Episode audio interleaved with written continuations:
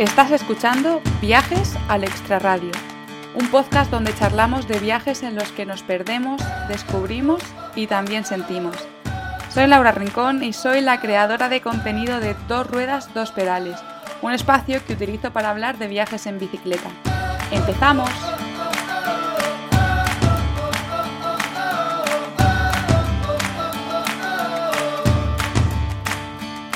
Bienvenidos y bienvenidas una semana más al podcast de viajes al extraradio. Creo que siempre tendemos a pensar que somos muy mayores. Hoy, después de haber hecho la entrevista con Marta, me he dado cuenta de que no, de que soy una niña. Marta cumple hoy 59 años. Cuando digo hoy me refiero al día en el que he grabado la entrevista, no el día en el que se va a publicar. Y Marta tiene una forma de contar las cosas que te das cuenta de que tiene mucha experiencia a sus espaldas, de que ha vivido mucho y a mí eso me ha dejado anodadada. No quería parar de escucharla, no quería que se dejase nada sin contar, de hecho por eso esta entrevista va a ser un poquito más larga. No quiero hacer mucho spoiler, solo quiero decir que ha dado la vuelta al mundo y que lo ha hecho en moto. Empezó con 56 años, tuvo que hacer un parón, ya sabéis, el COVID llegó, y la ha terminado ahora con 59 años es inspiración, su viaje es maravilloso y lo que hoy nos cuenta a mí por lo menos me ha dejado sin palabras. Hola Marta, bienvenida al podcast. Hola, buenos días, ¿qué tal? Buenos días, pues muy bien, muy bien, con muchas ganas de conocer tu historia. Así que nada, vamos a empezar. Bueno, yo siempre empiezo las entrevistas con la misma pregunta y esa pregunta es, ¿Quién es Marta Insausti? Ah, si yo lo supiera. bueno, pues soy una mujer que hoy cumplo 59 años. Muy bueno, felicidades. Muchas gracias. Eso no lo sabía yo. Ah, pues por eso te lo cuento. Eh, tengo dos hijos, soy empresaria eh, de una familia numerosa, y, bueno, pues una persona con una vida como la de todo el mundo, con sus cosas buenas, sus cosas malas, su trajín, su lío. Y bueno, pues eh, yo tenía mis empresas y en un momento dado de la vida pues se me complica, se me complica todo mucho, paso unos años malos y, y bueno, sería largo de contar, pero al final estoy muy quemada, muy harta de todo y decido que, me voy a, dar la vuelta al mundo en moto, que la moto es lo que me apasiona y que necesitaba como pues como airearme, ¿no? Como un poquito de aire fresco. Un poquito de aire fresco, sí, estaba estaba súper harta de todo. Y bueno, pues esa soy yo, una persona normal y corriente, ni aventurera, ni nada, que un día pues decide hacer algo extraordinario en su vida. Bueno, ahora un poquito aventurera serás. Igual antes no lo eras tanto, pero ahora no me puedes decir que no eres aventurera después de una vuelta al mundo en moto. Pues sí, ahora soy un poquito más aventurera. Bueno, te has adelantado a la siguiente pregunta que te iba a hacer porque precisamente te iba a preguntar que, bueno, yo sabía que, que la crisis y algún otro factor fueron los detonantes de ese, de ese viaje. Y también ya me has contado que tú viajas en, moto, que sin duda la moto va a ser la protagonista de este episodio del podcast. Y bueno, ya has dicho que eres una apasionada de la moto, pero ¿por qué escogiste que tu vuelta al mundo fuese en este medio de transporte? Cuando hay mil maneras de hacerlo, ¿por qué la moto? Bueno, vamos a darle la vuelta, porque yo no pensé en dar la vuelta al mundo ni en qué medio de transporte. Yo lo que pensé es que tenía muchas ganas de hacer un viaje con la moto. Nunca, pues por, los líos de la vida, por el trabajo, por los hijos, por, la, mil cosas que siempre ponemos por delante, nunca eh, había cogido la moto y me había hecho un viaje de una semana, por ejemplo. Entonces eh, dije, ah, pues mira, me apetece muchísimo mm, ir a Italia y me encantaría hacer un viaje por Italia, ¿no? Entonces empecé a pensar un viaje por Italia. Eh, luego se me cruzó que yo soy socia de la Fundación Vicente Ferrer y, de hace muchísimo tiempo y, justo me llegó un comunicado de ellos que siempre te lo envían animándote a que vayas a Nantapur, a la India, a conocer el proyecto, que puedes estar allí cuatro días en la fundación, bueno, en fin. Y a mí, pues, eh, primero, nunca he podido por falta de tiempo y segundo, porque no me parece, no sé, pues es una cosa mía personal, pero no me aporta nada coger un avión, hacerme tropecientas mil horas, contaminar el planeta para llegar cuatro días a, ver una fundación que su objetivo es todo lo contrario hmm. y volverme. No, eso no me aportaba nada.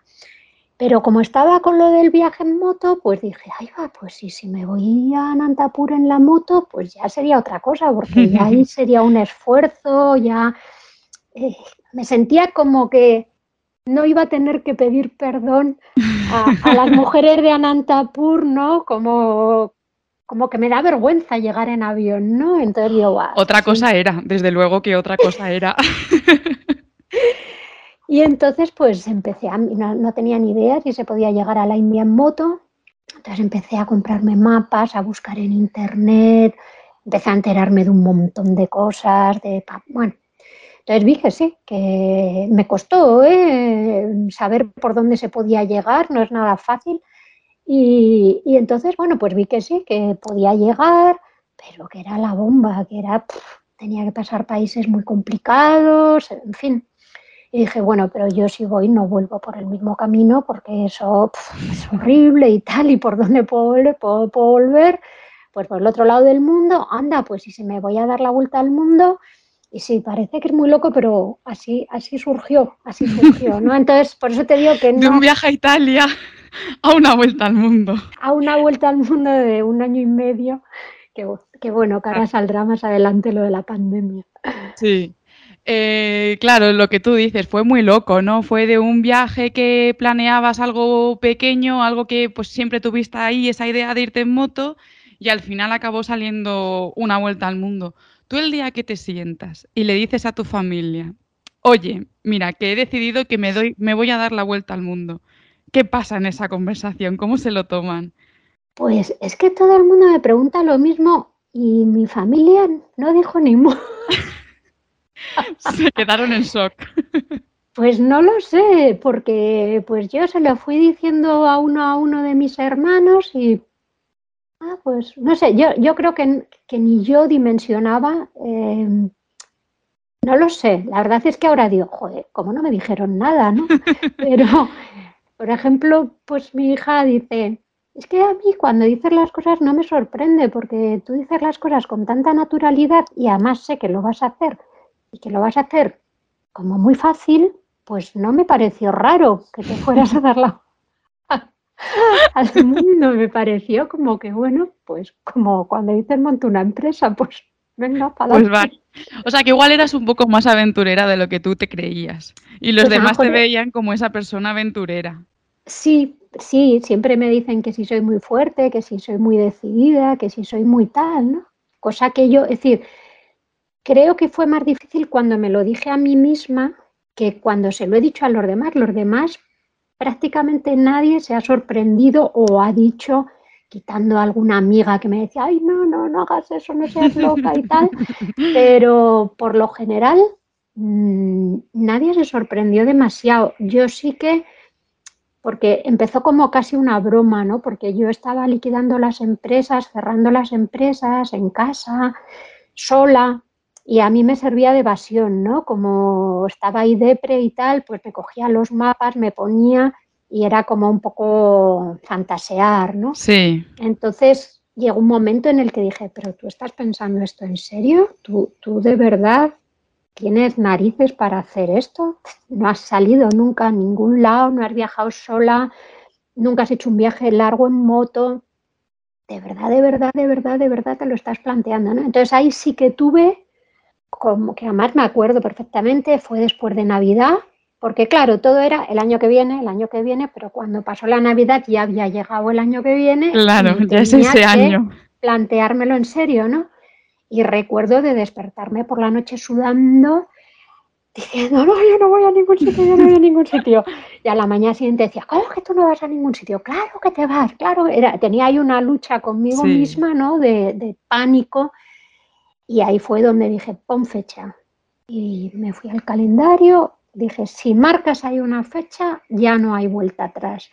Y cuando marqué esa fecha fue cuando empecé a decírselo a la gente. Hasta ese momento yo llevaba muchos meses planificando el viaje, pero no se lo había dicho a nadie porque no me lo creía yo, ¿no? Claro, claro, claro. Jo, lo que dices además de que te despertabas por la noche sudando, que decías que no, que luego que sí, yo creo que también es algo que le pasa a todo el mundo, ¿no? Cuando planificas algo que es salir eh, totalmente fuera de tu zona de confort, pues eso nos enfrenta a un, a un, miedo, ¿no? Que muchas veces no sabemos cómo gestionar y ahí es donde tenemos como, como dos vías, ¿no? Decir, pues una sería escoger el camino de no, no, no me voy a ir de viaje y la otra sería de me voy a ir de viaje con la mochila a cuestas, con todos los miedos de los que me voy a ir desprendiendo ahí eh, poco a poco, ¿no? Es, es difícil, pero ¿cómo lo, pues eso, cómo lo has gestionado tú?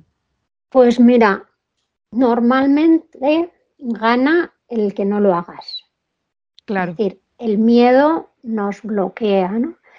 La verdad es que yo ahí llegó un momento en el que empecé a pensar, era como la razón me decía, no te vayas, y mi corazón me decía, Marta, tienes que hacer esto.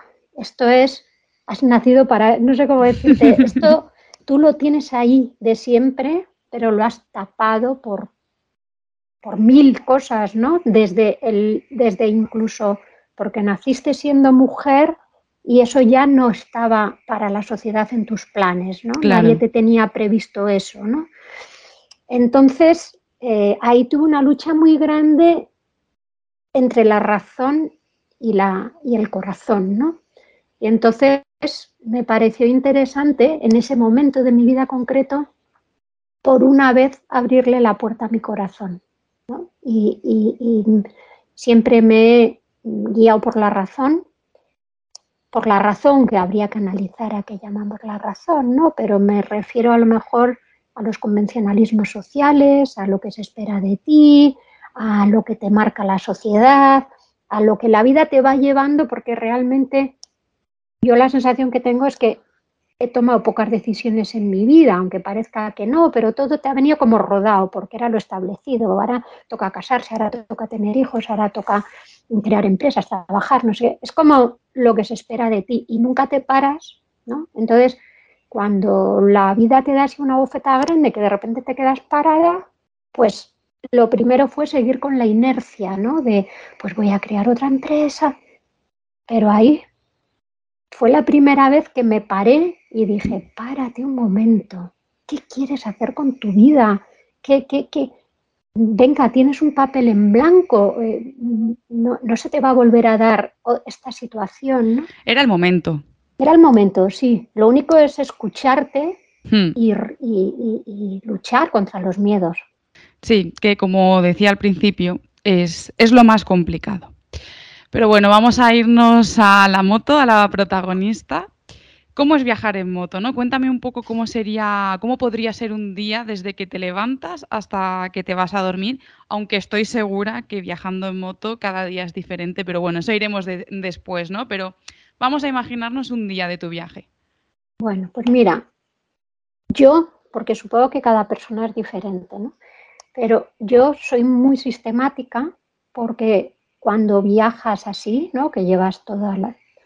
llevas lo justo para el viaje, porque no, en una moto no puedes llevar más que lo justo, pero todo muy necesario. Entonces no puedes perder nada y tienes que saber muy bien dónde está todo. ¿no? Entonces, hmm. cuando empiezas el viaje, las dos primeras semanas son como un caos, que te pasas todo el día revolviendo el equipaje, dónde está el cable de no sé qué, pero dónde he metido el no sé cuántos, y todo el día deshaciendo el equipaje y cabreada como un mono porque pierdes muchísimo tiempo, ¿no? Sí, es que eso me recuerda muchísimo a la bici porque, claro, yo viajo en bici y nos pasa exactamente lo mismo. Los primeros días es a ver en qué alforja he metido es un caos y además porque lo metiste en una alforja, en una bolsita dentro de... y hasta mm. que lo encuentras, entonces a las dos semanas ya has colocado todo y es como todos los días.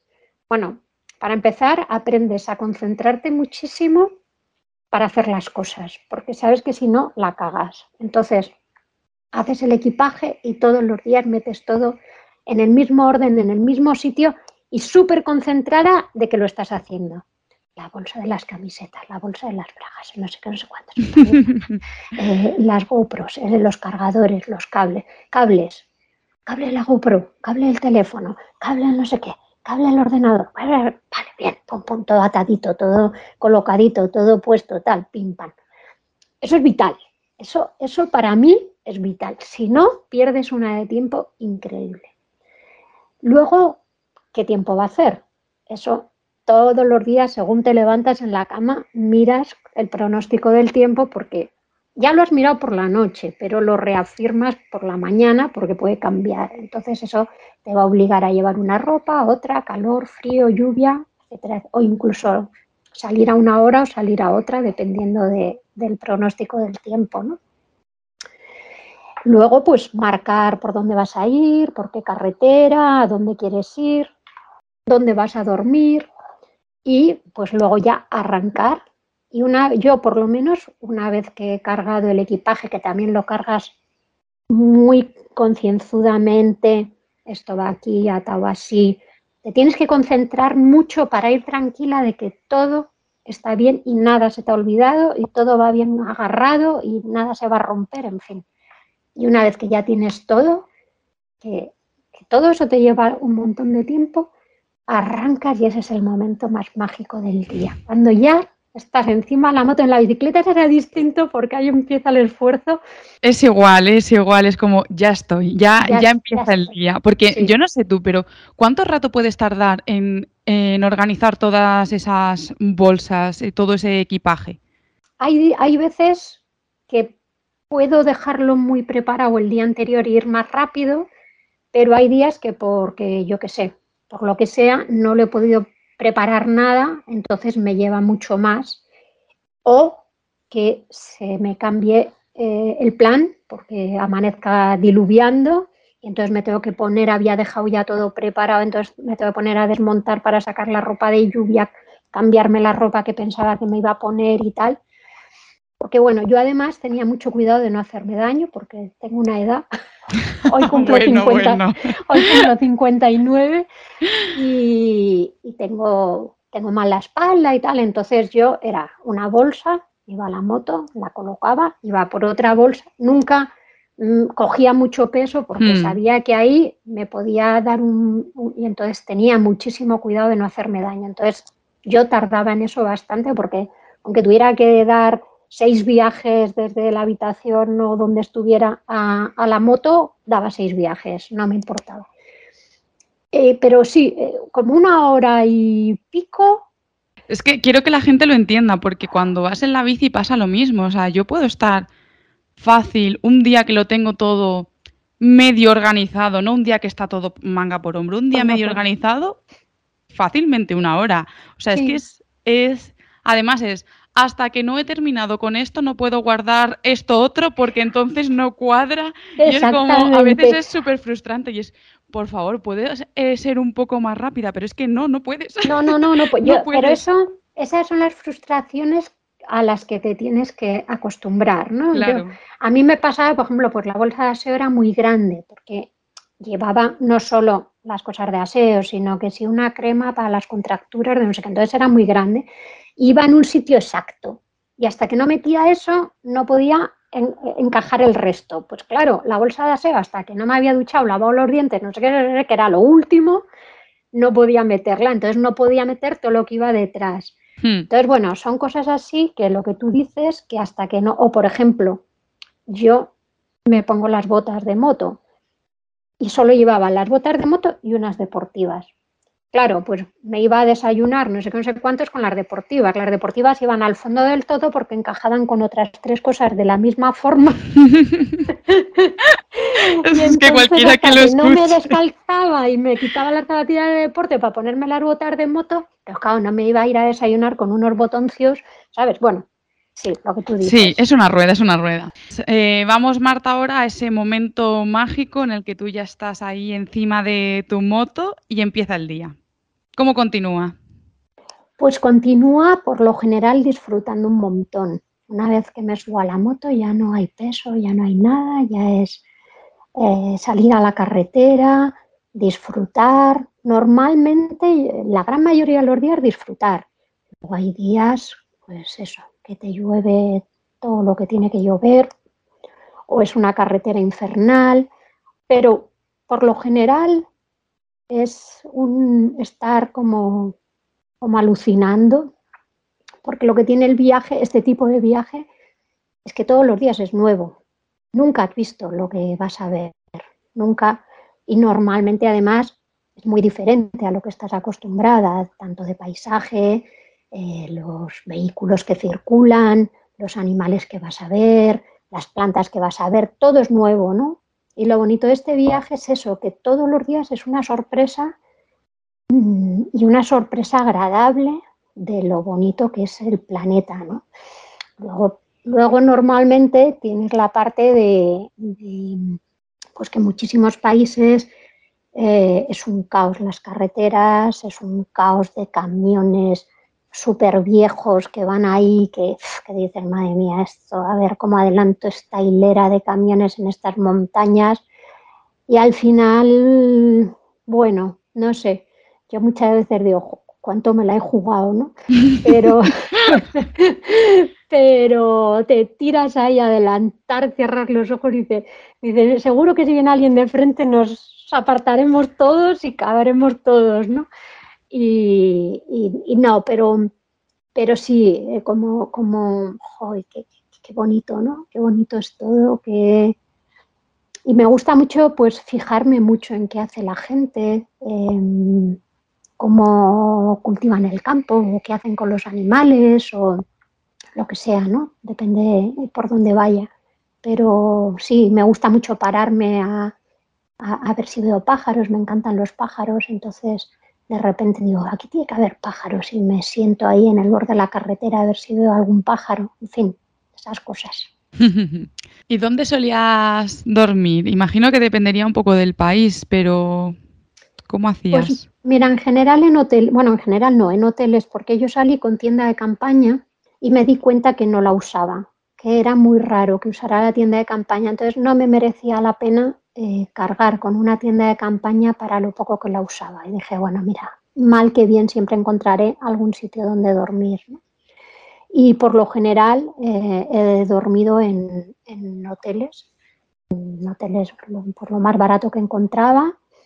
Y, y, poco en hostel, porque mi idea era ir más a hostel, pero es verdad que con el equipaje que llevaba era muy complejo un hostel porque yo llego con una cantidad de bártulos que tengo que, tengo que cargarlos porque no tengo un coche donde dejarlo. Entonces llegas a un hostel y, invades la habitación, tienes miedo, claro, de que a mí es que cualquier cosa que me quitaran me hacían polvo. Claro. Cualquiera, vamos, me quitan la chaqueta de la moto, el casco, que son cosas que además no puedes guardar porque no entran en ningún sitio. Entonces, bueno, y, por ejemplo, también había salido con idea de hacer couchsurfing, ir a casa de gente, pero luego me di cuenta que con mi tipo de viaje era imposible porque voy muy rápido, eh, no sé nunca cuándo voy a llegar a los... No puedo decir, y, y, el couchsurfing es como más, voy a buscar en esta ciudad o en este pueblo, en este tal, tengo que contactar con los la gente de la casa, y, claro, vas a, tener, vas a compartir con ellos como para un viaje más lento, ¿no? Pero yo que voy corriendo, pues me di cuenta que no, que no, tampoco me servía, ¿no? Me podía servir para una emergencia, pero entonces al final hotel. También para que la gente lo entienda un poco, tú cuando vas en moto, que yo lo veo en, en, el, en el hecho de cómo nos movemos, muy similar a la bici, es, muy complicado calcular los kilómetros que vas a hacer un día porque de verdad que te pueden pasar mil cosas. Y cuando digo que te puedan pasar mil cosas no estoy hablando de accidentes, estoy hablando de que te encuentres a alguien que se pare a hablar contigo, que entonces eh, estés ahí dos horas y ya no, pues tú hoy tenías intención de llegar al punto B pero no vas a llegar porque se te ha hecho tarde. Y entonces al final vas a llegar al punto A porque también durante el camino has decidido que has visto una playa preciosa y que vas a parar a bañarte. O sea, son cosas que, surgen y que pasan y que es, muy habitual y es muy complicado eh, programar y organizar un viaje. Es verdad que cuando tienes un objetivo de tengo que llegar aquí a tal sitio, pues lo cumples, pues, pues, pues como lo cumpliría cualquier persona. Pero es, es, complicado. Yo creo que es más complicado en bici que en moto, ¿eh? porque yo en moto, eh, por ejemplo, yo en Google Maps, pues ponía de acá a acá, ¿no? Hmm. Y, y me decía, a lo mejor eran pocos kilómetros, pero me decía seis horas. Y yo ya sabía que Google Maps no se equivoca. Si dice seis horas, seguramente serán siete porque vas a parar, no vas a hacer seis horas sin parar. Entonces yo lo que siempre hacía era mm, salir muy temprano, es decir, ir muy sobrada para que, contando con esas seis horas más lo que yo contaba que me podía parar y tal, me diera tiempo a llegar al punto B, porque además en la moto, si en un momento dado pues coges, aceleras y... bueno, sí, claro. la bici... La bici no, por eso. Estás cansado y ya no puedes más. Claro, por eso te digo que es diferente. En la moto sí que normalmente si no tienes una avería o algo muy raro, llegas al punto que tienes planificado. Tu viaje podríamos decir que ha estado dividido en dos etapas. Prepandemia y pospandemia. Porque claro, tú cuando decides irte a dar la vuelta al mundo, en ningún momento, igual que nadie se lo esperaba, sabíamos que eh, ni nos imaginábamos que iba a venir el COVID. Entonces, cuando llega el COVID, tú estás en Chile. Ahí con la aventura en marcha tienes que volver de manera precipitada y dejas tu bicicleta, oh, madre mía, tu moto allí en Chile. ¿Cuánto tiempo pensabas que ibas a estar tú de vuelta en España, ¿no? Cuando dejas allí tus cosas y tú decides volverte. Bueno, yo pensaba que en dos, tres meses estaría de vuelta. De hecho, estuve a punto de no venirme y quedarme en Chile. Pero yo decía, joder, ahora con este follón que del golpe de la mañana a la noche han cerrado todo, ¿cómo te buscas una casa para estar dos o tres meses? Porque ya era como que se había quedado las calles sin nadie, pero de un día para otro. Sí. Y, y luego pensé, joder, como tus hijos o tu familia se ponga enferma y tú no puedas ir. Bueno, al final dije, venga, cógete un avión y vuélvete a casa, pero eso pensando dos o tres meses, ¿no? Yo creo que como todo el mundo, ¿no? Claro, entiendo que, sí. Y al final, pues fue un poquito más lento de lo que tenías previsto. Dos años. es que retomaste el, viaje en febrero de 2022. ¿Cómo fue esa pausa para alguien que llevaba o sea, estaba acostumbrada en los últimos meses a estar prácticamente todo el día al aire libre, a estar en constante movimiento y de repente, ¡pum!, vuelves a casa y a encerrarte. Bueno, fue bastante shock, fue bastante shock. Pero también me he dado cuenta que soy una persona que me adapto bastante bien a lo que me viene, ¿no? Porque eh, la gente ahora, por ejemplo, me dice, ¿y ahora qué vas a hacer? ¿Lo vas a echar de menos? Y digo, ¿por qué?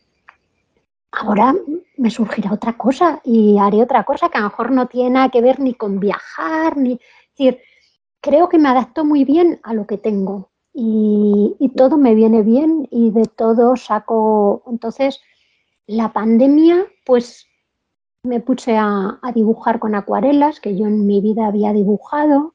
Entonces eso me animó a esta segunda parte, llevarme a acuarelas y un cuaderno de viaje. Anda, mira. Sí, eh, entonces, bueno, pues eh, como cosas que no, que con esa vida acelerada nunca había tenido tiempo a leer, a descansar, a estar en mi casa, a estar con mi gato, cosas que como muy a cocinar, eh, me encanta cocinar, entonces me puse a hacer recetas de los países por los que había estado, a buscar los ingredientes, a cocinarlo, a escribir a amigos de esos países de, oye, estoy haciendo un no sé qué, pero ¿cómo hago? No, no sé, y al final la verdad es que se me pasó rápido, no, a ver, fue un agobio, pero fue una, para mí, más que el encierro fue no poder ver a la gente, ese miedo cuando las épocas que podíamos salir, que ibas a quedar con alguien y decías, Ay, me duele la garganta, a ver si se lo voy a pegar. A ver, sí, esa incertidumbre que nos, sí, nos volvió un poco loco a todos, de no puedo hacer nada porque... porque tenías miedo no tanto lo que te pasara a ti, sino que contagiaras a otros y decías, mm. fíjate si ahora quedo con estos amigos que no han salido en no sé cuántos meses y ahora voy yo que he estado con no sé quién y se lo pego. Entonces, era esa paranoia ¿no? de la enfermedad, para mí lo que más duro se me hizo. El hecho de estar en casa, ya te digo que es que yo me entretengo con, todo, entonces no, recuerdo que se me pasó rápido incluso, ¿no? Haciendo cosas. Pues mira, mejor. Pero entonces ya llega febrero de 2022, te vas, vuelves a Chile, donde tienes tus cosas, que por cierto, ¿dónde las habías dejado? Pues mira, cuando yo justo había estado en Santiago de Chile, llegué eh, en avión y la moto en avión y estuve pues como 10 días en lo que recogí la moto, eh, me la llevo una grúa al taller, porque llega en una caja, hmm. eh, me la pusieron a punto, le ponen aceite, porque para el avión hay que quitarle el aceite, la gasolina, no sé qué, no sé cuántos. Entonces, mm, ponerla para, para poder irme, ya cogí la moto, estaba en casa de una amiga, eh, ese fin, me fui un lunes y ese fin de semana lo pasé con ella con el mapa de Chile, ya diciéndome, tienes que ver esto, tienes que ver esto, aquí tengo un amigo mío, aquí no sé qué, y ya yo con un Excel, clan, clan, clan, apuntando todas las, etapas, ah, pues entonces, por, pero no te pierdas, desvíate aquí. Bueno, a las nueve de la mañana, porque ya se iba a trabajar y para que cerrara la casa, antes de las nueve de la mañana yo salía, adiós, adiós, adiós, y llegaba al paraíso y era una ciudad fantasma y llego al hotel y me dicen, ¿sabes lo que ha pasado? Y yo... No te habías enterado de nada. Pero no, pero es que no, no había pasado nada, no es que no me enterara, es que no había, es que fue del, fue por lo visto esa noche. Y, Ostras. Sí, sí, y entonces, como allí estaban con el estallido social, que estaba el país en llamas, con unas manifestaciones brutales y tal, Digo, pues ya está, mata al presidente, es que yo no, no, no sé. Sí, sí, claro, no, no. Y me dicen, no, hombre, yo ya sabía que aquí en España eh, os habían confinado, pero yo estaba mm. tan lejos que cómo era posible, ¿no? Claro. Y no, no, el COVID que se ha decretado ¿eh? que, que, los hoteles tenemos todos que cerrar, te vamos a dejar que duermas esta noche y hombre, gracias. Vaya detalle. Pero mañana te tienes que ir y yo, ¿a dónde? Si me dices que está todo cerrado. Y es que estaba todo cerrado, todo. Lo único que veías en la calle, supongo que como aquí, cola en la puerta de las farmacias, cola en los supermercados, no había mascarillas, no había gel hidroalcohol, no había... Sí, como al principio. Como aquí, sí. Mm. Y entonces, pues, según entré al hotel, que era muy temprano, porque Valparaíso está muy cerca de Santiago, era, serían como las 11 de la mañana, encendí el ordenador y puse en redes sociales, me tengo que ir, pi, pi, pi, hay alguien, y bueno, y, a grupos de WhatsApp y tal, ¿conocéis a alguien en Chile que le pueda quedar mi moto en Santiago, ta, ta, ta? Inmediatamente me contestó una motera de aquí de España, que ella ha dado la vuelta al mundo ya hace años, y me dijo, sí, Marta, mira, Marcia Susaeta en Santiago, seguro, este es su contacto, escríbela, que seguro que se queda con tu moto la escribí, vamos, le faltó tiempo para, Qué bien. decirme que, además que fuera a su casa, que dejara la moto y ella me llevaba al aeropuerto, porque me saqué el billete que al día siguiente salía para, para España.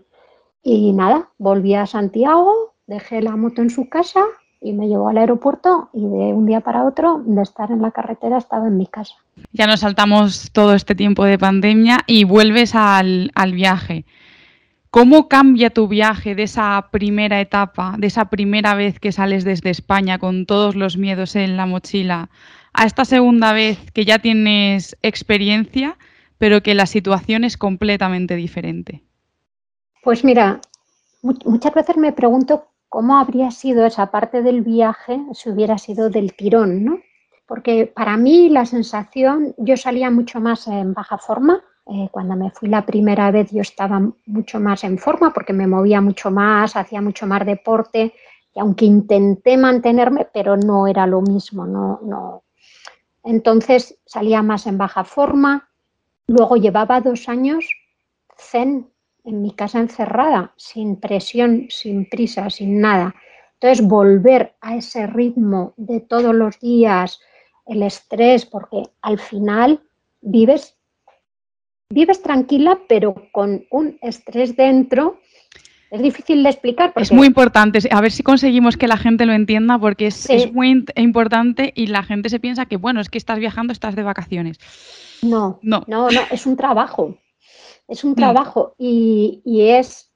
Em, tú estás tranquila, y, pero vives en un estado de estrés continuo, continuo. Todo, estás todo el rato pensando en el viaje, todo el rato resolviendo, porque todos los días tienes que resolver algo, aunque solamente sea dónde vas a dormir, pues la gente no todos los días tiene. La gente cuando se va de vacaciones 15 días se estresa porque tiene que organizar el viaje de 15 días, pues cuando te vas un montón de meses es todos los días planificar el viaje, ¿no? ¿Dónde vas a ir? ¿Qué quieres visitar? ¿Qué hay que ver por la zona? ¿Qué no te puedes perder? La gente que te escribe, tienes que ver no sé qué, tienes que ver no sé cuánto, y tú ahí en el mapa mirando.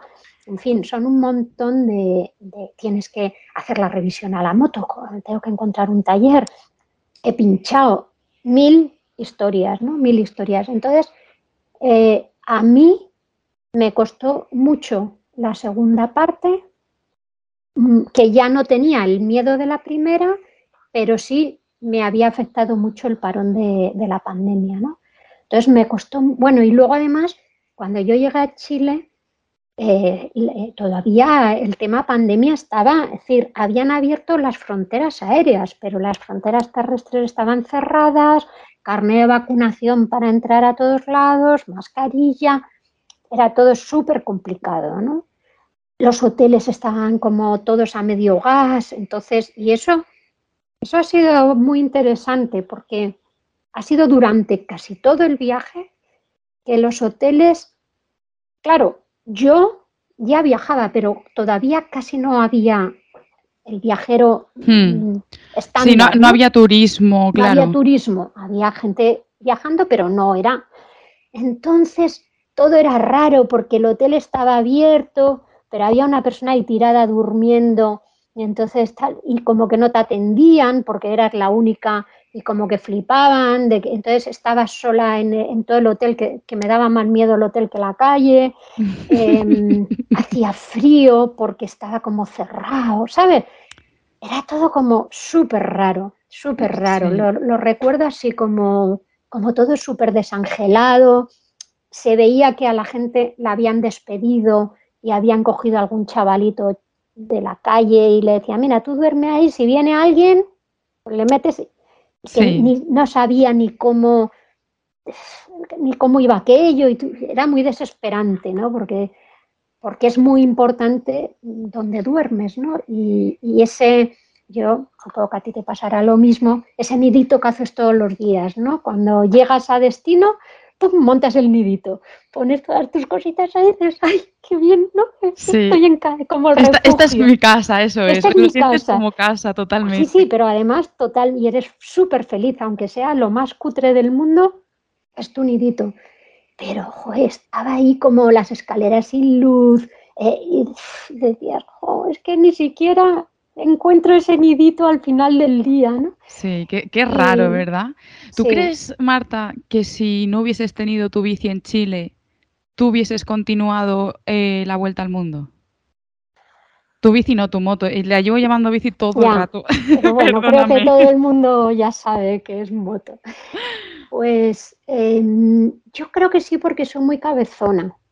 Porque cuando digo que voy a hacer una cosa, me da tanta rabia no hacerla, pero sí es verdad que a lo mejor eh, el haber tenido que volver a hacer la inversión de enviarla a Chile y tal, a lo mejor eso me había cortado. Pero como ya la tenía allí, eh, además con los puntos de Iberia que había hecho en las otras partes, me fui casi gratis a Chile eh, y entonces lo tenía como todo muy fácil para decir, no tienes excusa de dinero para no ir, ¿no? Claro, sí, sí. entonces, pues me animé. Qué bien. Bueno, habrás tenido mil anécdotas. Cuéntame alguna, no sé, algo que te pasase con alguien que conocieses por el camino, algo, no sé, algo que digas, esto tengo que contarlo. Es que te pasan tantas cosas, ¿no? Tantas, tantas cosas, pero pues depende del país, ¿no? Pero en Chile, por ejemplo, mm, sitios que me quedaba a dormir y tal. Cuando me oían el acento, ¿de dónde eres? Pues española. Ay, mi abuelo era español, mi padre era español, no sé qué. Y me invitaban a, tomar algo para charlar de España, como un amor a, España increíble, ¿no? Que dice, jope, tan lejos. Y, me contaban unas historias pues súper bonitas, ¿no? De, de, pues de sus padres o abuelos, cómo habían emigrado, por qué habían emigrado, cómo habían llegado a Chile. Y me enseñó mucho y me, hizo ver pues lo unidos que estamos los dos continentes, ¿no? lo unidos que estamos España con, con todo Latinoamérica, porque ese es como el mantra continuo. Y yo qué sé, en Asia, pues eh, Irán, por ejemplo, pues eh, Irán lo hice con mi hija que hacía muchos años que quería conocer Irán y eh, yo le dije, yo voy a pasar por Irán, si quieres quedamos en Teherán y hacemos juntas Irán. Entonces, pues cuadró, ella lo pudo cuadrar en su trabajo y la recogí en Teherán y nos hicimos todo Irán juntos. Qué bien, qué bonito. ¿Ella en moto también? En mi moto, de paquete. ¡Ay, las dos! ¡Qué bien! Cuéntame eso. Y entonces fue mágico, primero porque yo iba a meses sola, entonces que se me uniera a ella, eh, aunque era muy distinto viajar con ella porque yo voy muy tranquila y con ella no podía dormir pensando que nos pasara algo, quería como tenerlo todo atado, que no... Esa, esa responsabilidad de madre te, salía, ¿no? Sí, sí, totalmente. Pero bueno, eh, Irán es precioso y luego dos mujeres en Irán en moto, que las mujeres en Irán tienen prohibido conducir moto, pues fue un bombazo, pero un bombazo. Entonces parecíamos estrellas del rock and roll, nos hacían corro por todos lados, nos se acercaban las mujeres a hablarnos, a decirnos, a preguntarnos. Entonces, bueno, entre que los iraníes son muy así, de, con todo el mundo, bienvenido a Irán, quieren, claro, están tan aislados, quieren que el que va a Irán, como tratarle muy bien para que hable muy bien del país, ¿no? Como ellos siempre te preguntan, ¿qué cuentan de nosotros fuera? ¿Qué cuentan de nosotros fuera? Pobres, si supiesen. Pero es que todos los viajeros que han estado en Irán, incluso viajeros que han dado la vuelta al mundo, a mí me han llegado a decir que Irán ha sido su país favorito. Sí, es que es que es muy diferente, es muy auténtico, es muy auténtico, es un país muy auténtico porque también cuando dar la vuelta al mundo te das cuenta que, que poco queda ya auténtico, ¿no? Ya si es auténtico es feo porque no, no se ha explotado para el turismo como y entonces todo es feo, no, no, ¿sabes? Son lo que está explotado para el turismo está muy explotado. Entonces Irán tiene ese punto de belleza absoluta, de gente maravillosa, tiene unas infraestructuras de carreteras, de ferrocarril, de avión, maravilloso. Todo, es que lo tiene todo, la comida es estupenda, pero al mismo tiempo no es un país hiperturístico y entonces es muy auténtico, Las mezquitas y tal. Y ya te digo que nosotras tuvimos una relación, yo creo, muy especial con Irán, porque las que se nos acercaban a hablar especialmente eran mujeres. Y entonces seguramente a un hombre no, no va a tener esa, ese feedback, ¿no? Y a nosotras, pues, eh, además es que flipaban y, es que donde fuéramos teníamos rápidamente, en Irán, en Teherán, en metro eh, van separadas las mujeres y los hombres, hay vagones para mujeres entonces, montarnos en aquel vagón, que ahí ni siquiera sabían que íbamos en moto, solamente éramos dos extranjeras en el metro, bueno, ya se armaba a hablar con nosotras, no sé qué, no sé cuántos, pero ¿qué hacéis aquí? ¿Pero de dónde sois? Pero, ¿sabes? Era... Y, y ya cuando, cuando íbamos en moto y parábamos en algún sitio, mi hija decía, mamá, no pares, no pares, por favor, no pares, no pares, que no puedo más. Y yo decía, claro, que es, muy bonito al principio, pero llega un momento que es un poco, satura un poco, ¿verdad? Pero es que le pasa a todos. Los iraníes son muy, por ejemplo, vas por la carretera y ellos veían una matrícula extranjera, pero no sabían si éramos hombres o mujeres, porque con el casco no saben. y empezaban a pitarte y a echarse encima porque te querían saludar, porque te querían dar mandarinas por la ventanilla y tú diciendo, me, van a tirar, me van a tirar y no sabías qué hacer, te echas para un lado, les sonreías, les decías adiós, pero no, ellos hasta que, hasta que no te daban la mandarina no paraban, ¿no? Y entonces era como, y son muy así con todo el mundo, ¿no? Y nosotras, ya te digo, especialmente pues en una gasolinera que nos fuimos a la salida de la gasolinera para que no nos reconocieran y estábamos ahí comiendo una manzana sentadas en el suelo y se vino andando una chica desde la gasolinera que estaba muy lejos y dice, no, es que me estaba pareciendo que erais dos mujeres en moto, pero digo, esto es imposible. Una chiquita joven. Y digo, pues sí. Y, dice, jo, pues muchísimas gracias, esto es lo que necesita este país, estoy muy emocionada, ¿no? Entonces, Qué bonito. Pues eso así, ¿no? Eso así. Entonces decías, jo, pues a lo mejor yo sin pretenderlo he dejado aquí una semillita, ¿sabes? De... Seguro que sí, seguro que fuisteis inspiración para, para, muchas mujeres, segurísimo. Yo creo que sí, porque en muchos hoteles que estábamos y tal, igual, venían a hablar con nosotras, se sentaban a charlar, a charlar, como, como muy... Entonces fue, la verdad, precioso, aparte de lo bonito que es Irán, que es que es tan bonito, pero todo lo que pasó fue mágico, la verdad. Qué bien, qué, qué bonito. Y bueno, este viaje, que no lo hemos mencionado hasta ahora, fue un viaje solidario. La primera parte, fuiste hasta, bueno, fuiste hasta Chile, pero pasaste por India y pudiste ver finalmente la Fundación Vicente Ferrer. Ahí estuviste recaudando fondos eh, para la Fundación Vicente Ferrer. Y después decidiste recaudar fondos, fondos para CRIS eh, contra el cáncer. ¿Por qué decidiste hacer de tu viaje un viaje solidario? Pues otra cosa que no, bueno, es que te digo que nada fue pensado, todo fue surgiendo, ¿no? Bueno, pues porque como cuando yo me vi que me estaba liando en una vuelta al mundo, todo había empezado por querer ir a la Fundación Vicente Ferrer, digo, pues yo creo que tengo que hablar con ellos porque eh, no se pueden imaginar que se me ha ido la olla por culpa, ¿no? Eh, o por su culpa o por su... Y entonces dije, jo, pues a lo mejor yo no creo que recaude mucho dinero, pero bueno, si hago un poco de ruido y puedo recaudar algo, pues entonces quedé con ellos, les encantó, les pareció brutal, y dije, venga, pues vamos a intentar recaudar dinero, ¿no?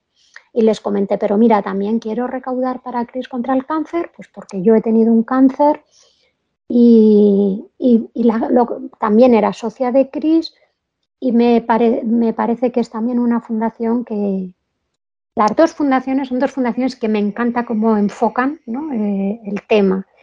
Y CRIS, pues mm, también se dedican a la investigación de nuevas terapias y siempre en hospitales públicos intentando traer a los investigadores que se han ido de España por falta de medios, intentar retornarlos. En fin, no es solo la investigación, sino como todo un abanico de cosas que dices, chapo, es que lo hacéis perfecto, ¿no? Aparte de todo lo que va eh, sucediendo de gente que le han dicho, olvídate, no se puede hacer nada y con, le han metido en ensayos clínicos y llevan 15 años vivos, ¿no? Entonces, eh, me parece que es brutal lo que, y creo que, que, va a haber un vuelco en el tratamiento del cáncer importante y creo que hay que estar ahí. Entonces, ahora estoy recaudando todavía dinero para CRIS. Pues nada, los oyentes de este podcast que lo sepan, que todavía sigues recaudando dinero y que pueden participar y apoyarte después de haber escuchado tu historia. Porque bueno, eh, tú eh, empiezas la segunda parte del viaje y lo cumples. De repente has llegado a tu destino final y has completado la vuelta al mundo que querías. ¿Cuál fue esa sensación cuando llegas ahí al, al final del viaje? Pues eh, yo creo que tú lo vas a entender porque es algo que, vas pensando todo el viaje, ¿no? Que voy a sentir cuando llegue a mi destino, que... pero luego es como todo el viaje te, te, atropella, ¿no? Como que no tienes tiempo porque es como otro día más que tiene, además yo tenía que devolver la moto porque mi moto se me, se me murió en, en Nueva Orleans y me prestaron otra para que llegara a Nueva York que me quedaba nada para llegar. Madre mía, eso te iba a decir. O sea, ahí al final, al final aguantó como, vamos, como una campeona todo el viaje. Una vez cruzada la última frontera que dices, ya, pero vamos, murió, la destrocé. Y, y, entonces tenía que devolver la moto que me habían prestado, tenía que ir a Brooklyn.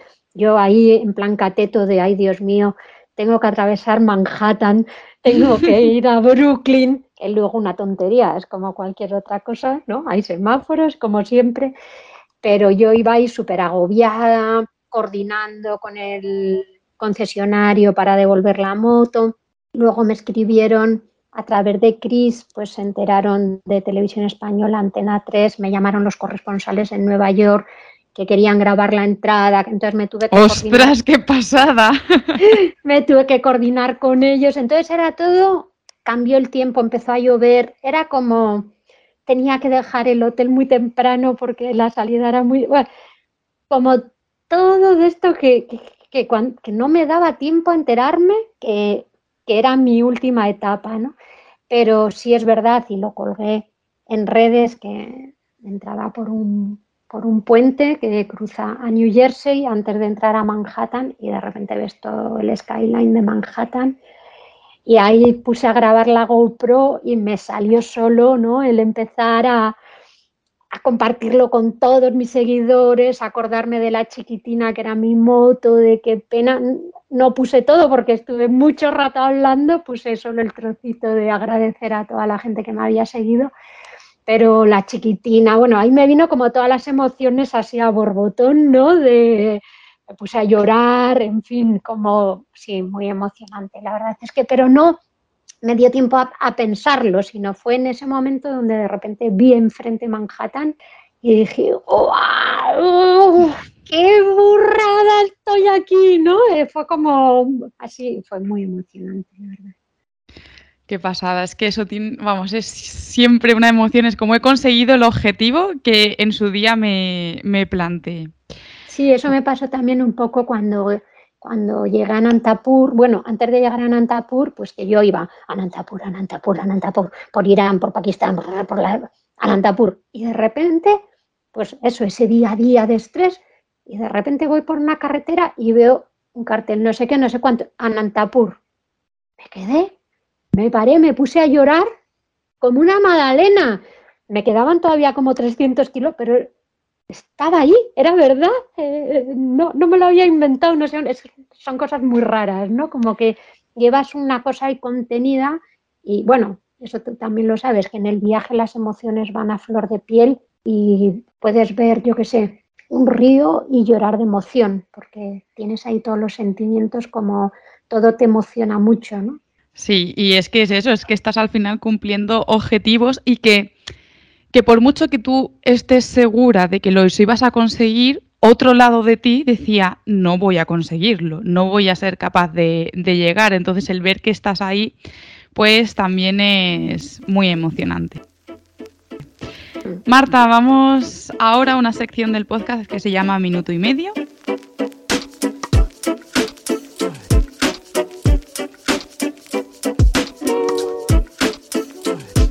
¿Qué libro recomiendas para viajar? Esto me lo tenía que haber dicho.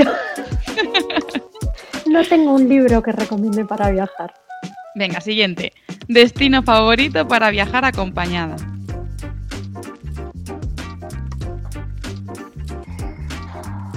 Pues Irán. Uh, ah, bueno, espera. Eh, madre mía, ahora no la presión del minuto. Guatemala. Guatemala. Vale, destino favorito para viajar sola. Costa Rica. ¿Qué es lo que menos te gusta de viajar? Nada. ¿Un consejo para alguien que está planeando un viaje en, moto? Pues que ponga fecha. ¿Comida favorita? Todo.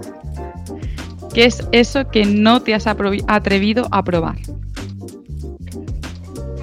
Pues creo que mm, no me he atrevido a probar cosas no por lo que fuera en sí la comida, sino por salubridad.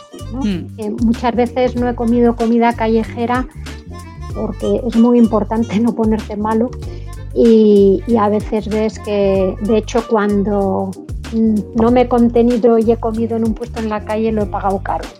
¿Dónde viajarías de nuevo sin dudarlo?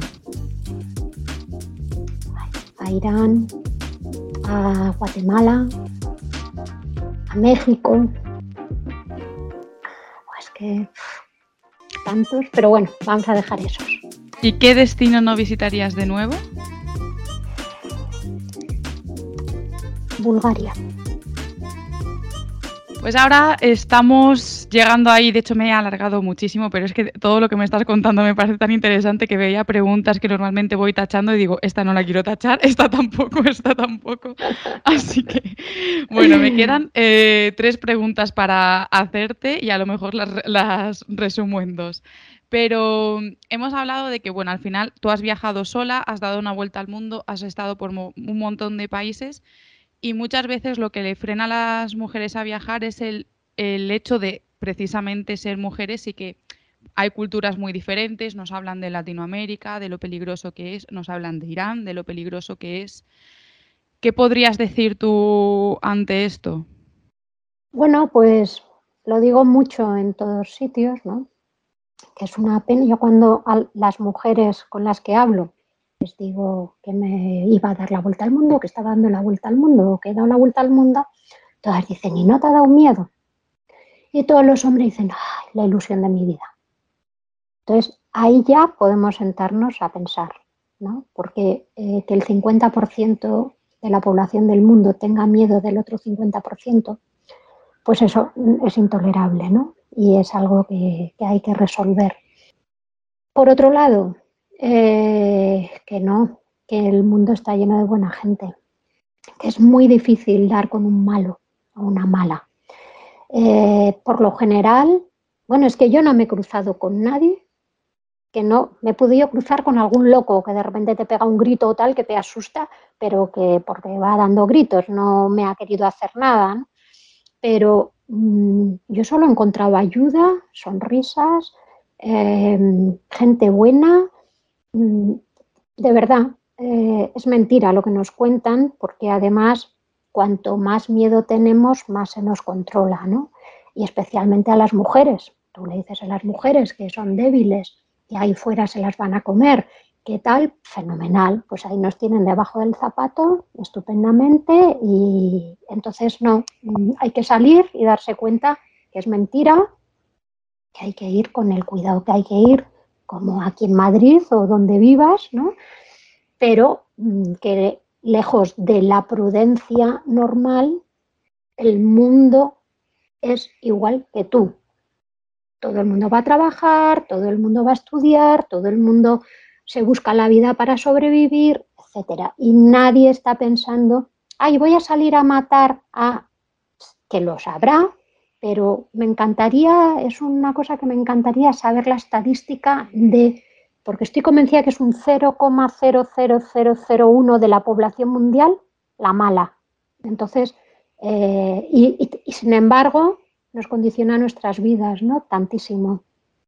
Pues sí, muy importante además esto que, has dicho de una persona que, que, realmente ha visto mundo, ha estado mucho tiempo viajando y que digas que no te has encontrado en todo este tiempo con nadie con nadie que te hayas eh, hecho estar incómoda. Bueno, incómoda igual sí, ¿no? Pero estar no, en una... Incómoda, ¿eh? Incómoda. incómoda. No, no, no, pues nada. Al revés, un cariño eh, de todo el mundo. Eh, he hablado con muchísimos hombres por, por, por todos lados todos encantadores, todos, ostras, lo que estás haciendo, no sé qué, me puedo hacer una foto contigo, en fin, pues muy importante esto y muy importante tenerlo en cuenta y, grabarlo a fuego, que no sea un motivo para que digamos no a, un viaje. Y luego la otra razón por la, que muchas, por la que muchas veces la gente decide no viajar es por el tema económico. Tú que has hecho este viaje, ¿cómo te lo has financiado o qué le podrías decir a la gente que su preocupación es el tema económico a la hora de emprender un viaje así?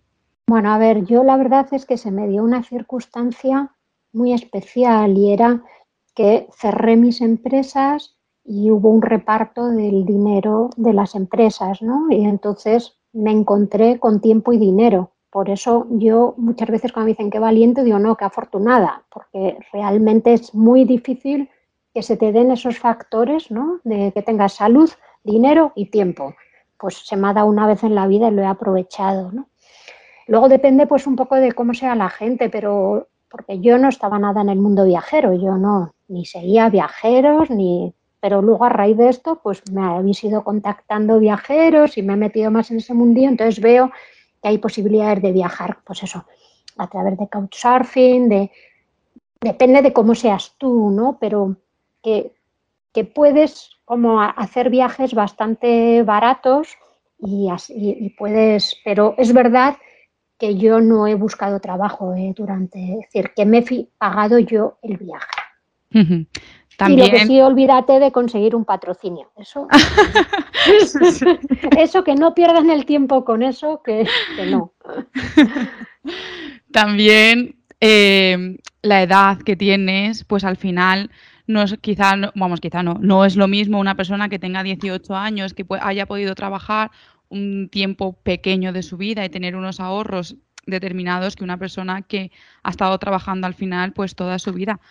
Pero... Claro, a mí mucha gente que me encontraba por el camino, ay, es la ilusión de mi vida, pero gente muy jovencita, ¿no?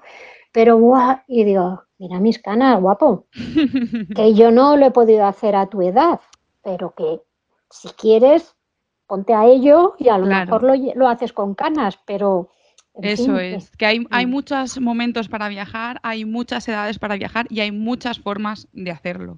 Entonces, que siempre está ahí la forma y el equilibrio para que cada uno encuentre, encuentre la suya. Y ahora la pregunta del millón. ¿Cuáles son tus planes? ¿no? Ya estás en casa, estás en Madrid, has acabado esta vuelta al mundo. ¿Qué viene después? Pues ahora estoy empezando a aterrizar porque Claro, la gente no se da cuenta. Yo llevo ahora esta segunda parte ocho meses sola conmigo misma y, ha sido una locura desde que llegué a Nueva York con la televisión. Llegué a Madrid, me dieron un premio así que estaba con el jet lag que no sabía ni dónde estaba. Todos los días hago una entrevista. Entonces eh, estoy como que, bueno, ya he empezado a dormir, ya el jet lag parece que va mansándose, ya he caído de la... pero no he tenido tiempo para nada, ¿no? Y, no lo sé. lo que sí sé es que me tengo que poner a trabajar ya que estoy sin un duro, pero, pero no sé qué hacer porque sí es verdad que el viaje me ha cambiado.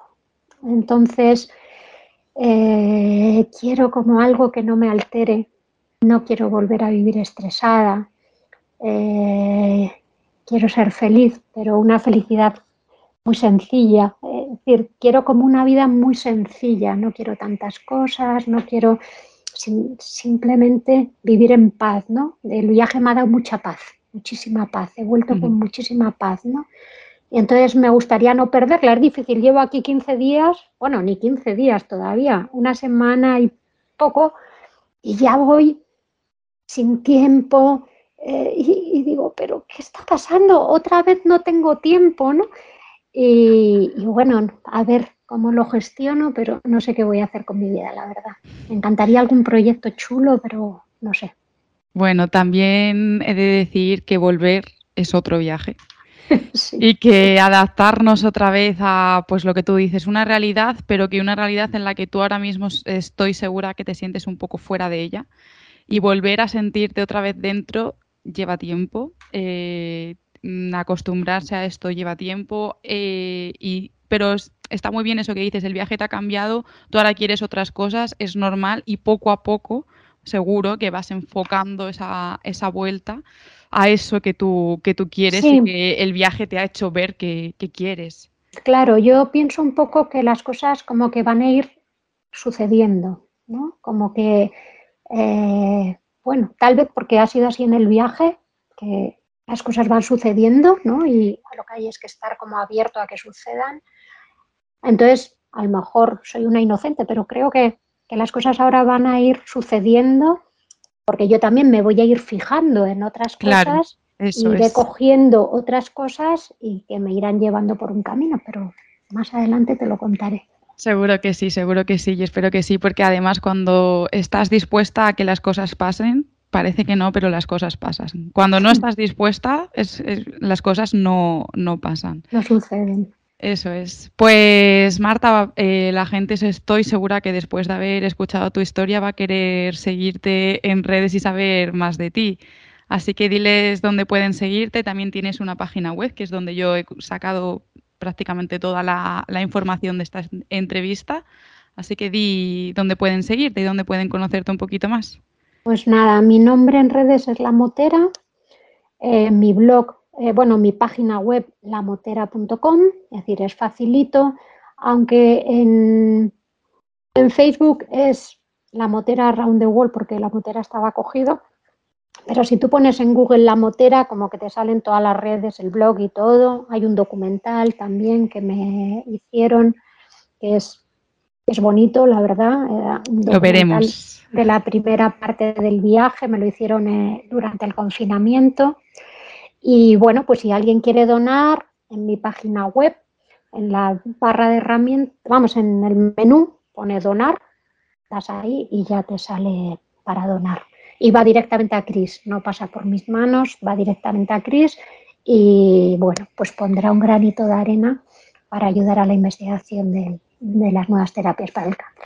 Pues muchas gracias, Marta, por aceptar la entrevista. Ha sido de verdad un placer. Y no sé si me veo haciendo un viaje en moto, pero desde luego que me ha entrado un poquito el gusanillo después de escucharte. Janitas, mola mucho ¿eh? la moto. Pues bueno, ya vosotros, los que nos habéis estado escuchando, ya sabéis que el podcast se publica todos los martes cada dos semanas en todas las plataformas y que si dejáis un comentario, un me gusta, seguís al podcast o habláis de él a alguien, estáis ayudando un montón a su difusión. Y a mí me tenéis en Instagram como dos ruedas, dos pedales y en internet si queréis información sobre cicloturismo en dosruedasdospedales.com. Nos vemos en el próximo episodio.